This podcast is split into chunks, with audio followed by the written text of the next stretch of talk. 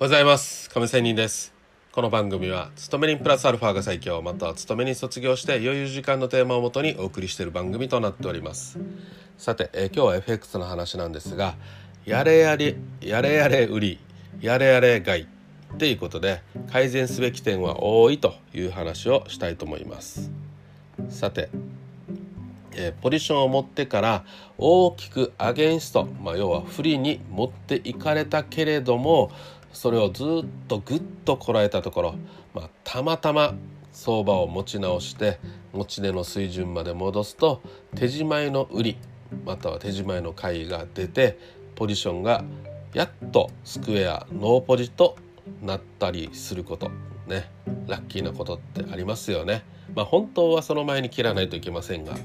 まあ、この手仕舞いの売りとか買いをやれやれ売りとかやれやれ買いと言ったりします。苦しい超アゲンストを経験しているため本当に相場が反転して戻ってきた時には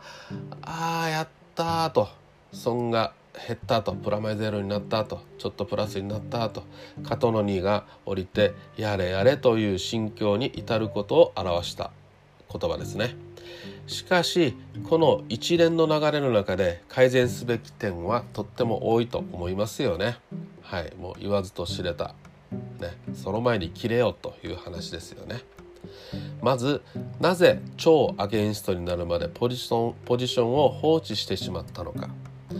もっと早くに自分自身の考えが実際の相場とは違っていることを素直に認めてロスカットはできなかったのか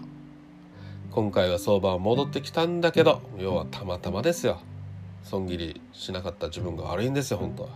まあ、たまたま戻ってきた。そのままさらにアゲンスト方向に相場が向かった場合にはポジションを放置することで、まあ、もっともっと取り返しのつかないことにはなっていたのではないか。つまりどういう事態に陥ったら損切るかを事前に決めていなかったっていうところがやっぱり反省点ですよね。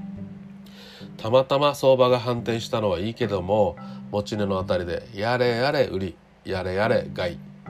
をするということは多少の損益が、えー、確定しますけどそのポジションを持ってから手締まうまでのこの時間期間ねほとんど無駄だったっていうことに気づく必要がありますよね。もうストレスばっかり抱えてチャートをチラチラ見てああ早く戻らんかなという時間もうね、誰もが経験することですよね。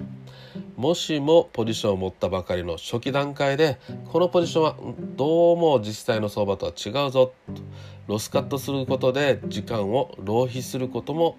ねありませんし次の勝負のために体力を温存できるはずです。アゲンストのポジションを塩漬けにするという言葉もありますよね。冷蔵庫に入れておくとかね布団をかぶってね見ないふりをするとかねそういう言葉もありますけど、まあ、これは決して生産的なことではないということはしっかり理解しておくべきだと思います。ということでやれやれよりやれやれ外改善すべき点が多いよねっていう話をしてみました。はいということで今日は終わりたいと思います。良い一日を See you!